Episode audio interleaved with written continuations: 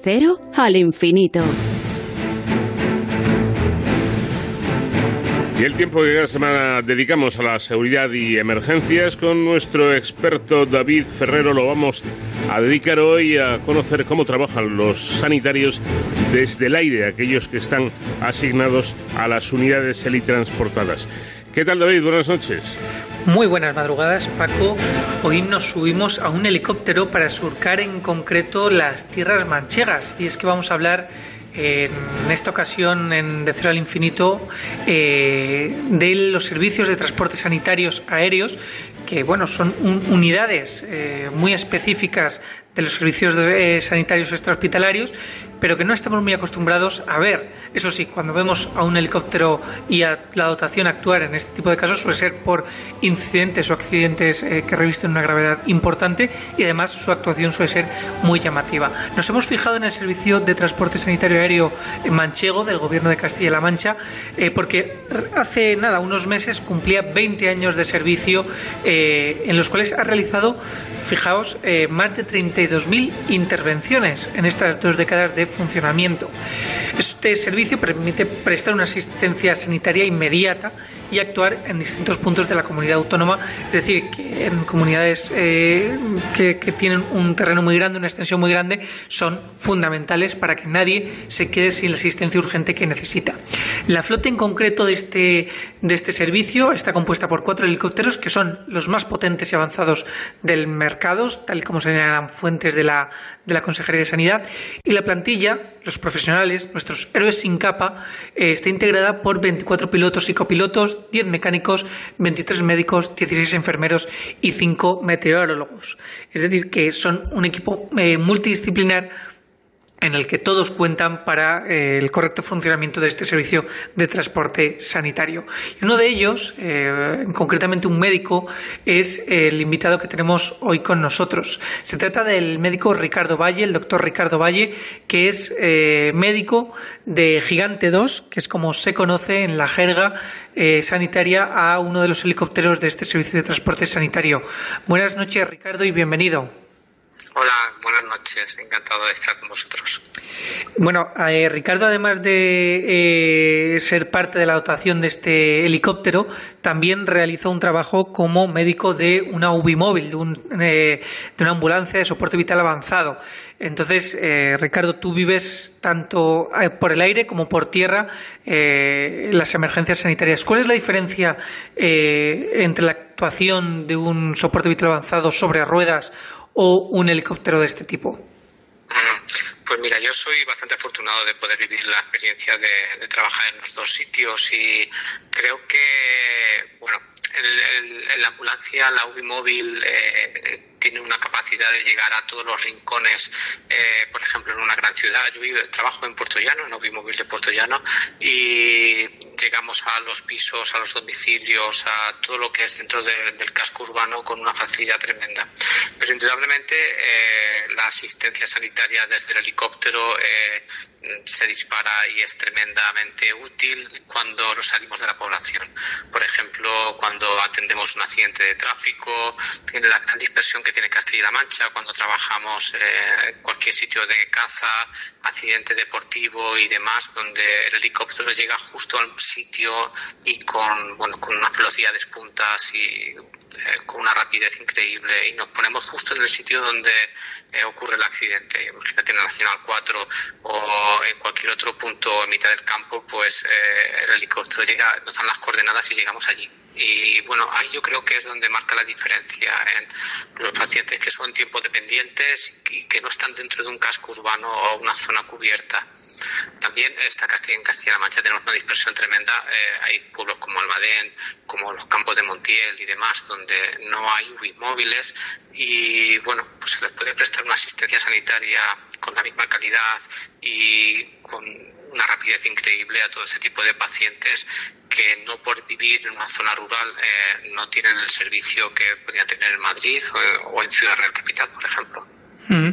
Hablabas de que la velocidad es una de las virtudes de este tipo de transporte sanitario, ¿no? A, través del aire, y es que pueden alcanzar unos 250 kilómetros hora. Eh, ¿Cómo van equipados estos helicópteros? Estos helicópteros tienen una, en concreto, nosotros, eh, la empresa que lo gestiona es Babcock y tiene una electromedicina muy puntera.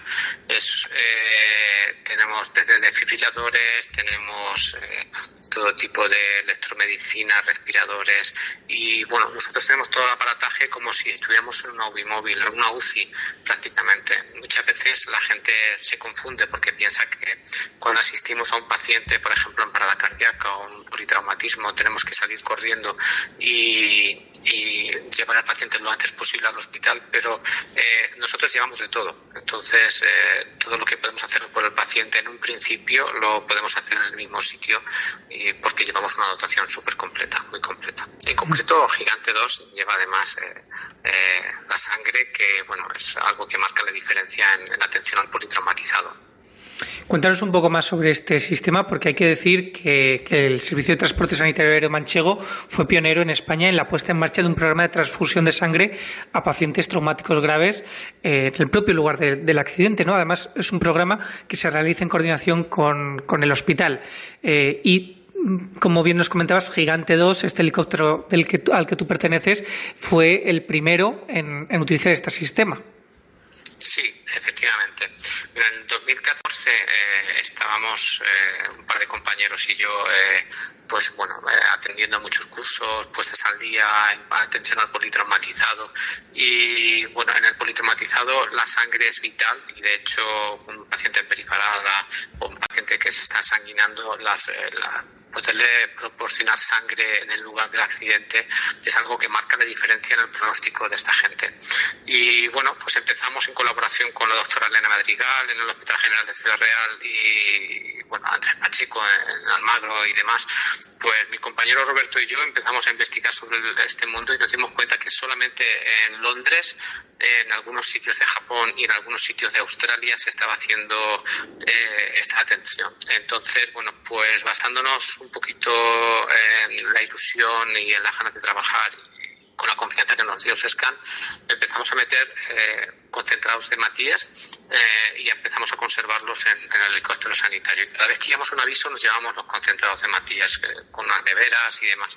Entonces, bueno, pues le proporcionamos, tenemos un paciente que tiene un accidente de tráfico que está sanguinado y que necesita la sangre en ese momento, donde eh, marca la diferencia que tú tengas la sangre en ese lugar o que tengas que trasladarlo dándole suero solamente para llevarlo al hospital donde le hacen un tratamiento definitivo, pues empezamos a notar que bueno, estos pacientes mejoraban su pronóstico de una manera increíble. ¿no?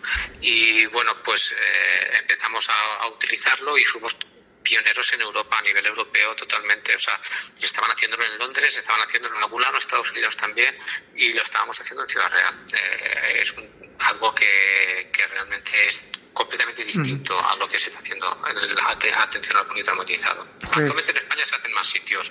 Gracias a, bueno, eh, Vasco también lo ha implementado en Teruel, lo ha, lo ha conseguido también en Andalucía pero vamos, nosotros llevamos, esto es muy reciente, nosotros llevamos haciéndolo desde el 2014, hace ocho años, ni más ni menos. Pues enhorabuena por esa iniciativa, que también eh, se realiza durante las 24 horas, porque hay que decir que los helicópteros del SESCAM eh, también realizan vuelos nocturnos desde hace ya casi 15 años. ¿Cómo es la sensación de ir volando hacia un accidente con una noche completamente cerrada? Bueno, pues es, es, algo indescriptible. O sea, nosotros no nos cansamos de poner fotos, de poner vídeos y demás, pero la sensación de ir volando en la total oscuridad, eh, con, llevamos dos pilotos, dos comandantes, normalmente por la noche, y la empresa siempre está muy motivada con el tema de la seguridad y con el tema de, de bueno, la performance y, y que que todo sea a un nivel de seguridad altísimo para que no corramos riesgo nunca ni nosotros ni los pacientes. Pero volar por la noche cuando volamos sin instrumental, entonces, eh, bueno, pues vas en la total oscuridad y te van diciendo 10 minutos, 5 minutos para llegar y de pronto ves a lo lejos la superficie, porque eh, hace unos años el SESCAN se preocupó de construir superficies en los pueblos más remotos de Castilla-La Mancha. Tenemos una red de superficies tremenda. Son en superficies que están balizadas completamente, que tienen acceso, eh, bueno, que tienen todo el tema meteorológico. Tenemos los operadores meteorológicos también en el CCU, Mm. de manera que... Es decir, que no es solamente importante el aparato, sino también la infraestructura ¿no? que va a utilizar. Claro, claro, claro. Imagínate que, por ejemplo, tienes, estás en, eh, Montiel, ¿no? Eh, Montiel es un pueblo que está lejísimos de cualquier hospital y en mitad de una noche en invierno y bueno, pues eh, algún paciente que se pone malo, que le costaría llegar una hora a cualquier hospital de referencia y una hora y pico a un sitio donde tengan, por ejemplo, para hacer un cateterismo, para atender un código ictus y ese paciente, bueno, pues tiene una superficie en su pueblo que nosotros podemos llegar de noche, aunque sea una noche cerrada, aunque nosotros pueden volar también con gafas de instrumental, Ujú. eh, pero vamos, llegamos por la noche con noche cerrada allí, lo atendemos, nos lo llevamos al hospital y se le presta una atención tremenda. Pero todo eso gracias, o sea, no solamente el, el helicóptero sanitario, es lo que, lo que has comentado, es la infraestructura y el esfuerzo pues, de ingenieros, de gestores, de gente que se ha preocupado de, de esa gente del mundo rural, que bueno, yo creo que es la característica principal de, de Castilla-La Mancha. Desde luego. Y Ricardo, ¿cuáles son las, los incidentes a los que eh, acudís con el helicóptero de forma más habitual?